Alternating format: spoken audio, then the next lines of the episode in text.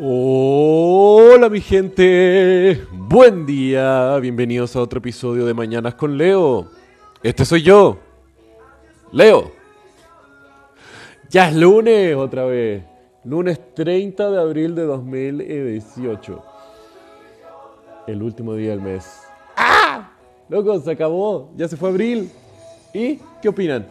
¿Cómo fue para ustedes abril? ¿Buen mes? ¿Cumplieron todas sus metas? ¿O algunas nomás. ¿Llegan ahorita este fin de mes como energizados para seguir adelante o ya derrotados de que el tiempo es un recurso fluido que se les escapa de entre los dedos y simplemente llegan a fin de mes como arrastrados por una ola de un mar no misericordioso?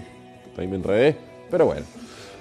Hablando de mar, ¿Nunca les ha parecido como interesante la. Ay, ¿cómo es la expresión esa?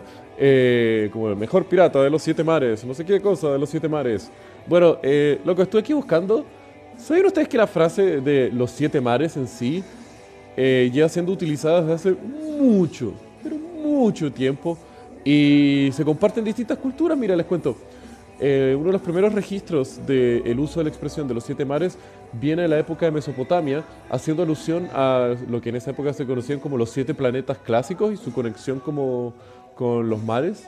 También los árabes lo utilizaban para referirse a distintos mares que los que ellos pasaban en su ruta para llegar al este a hacer comercio con China.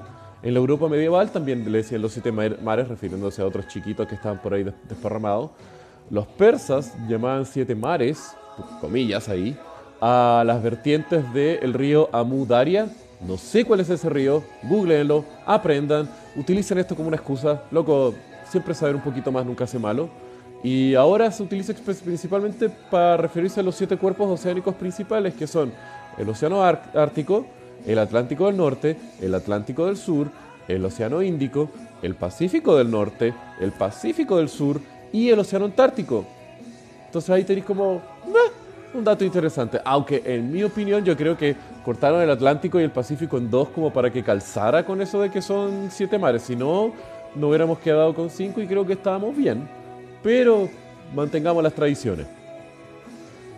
Ah, ¿no les gusta la música ochentera? Porque yo creo que podría ser el programa entero solamente con música ochentera de fondo. Ya, bueno. Eh, los dejo esta mañana espero que sea de ustedes, porque ustedes son unos piratas a navegar estos siete mares, perros de agua dulce. ¡Yar! Los quiero, mi gente. Besitos. ¡Chao!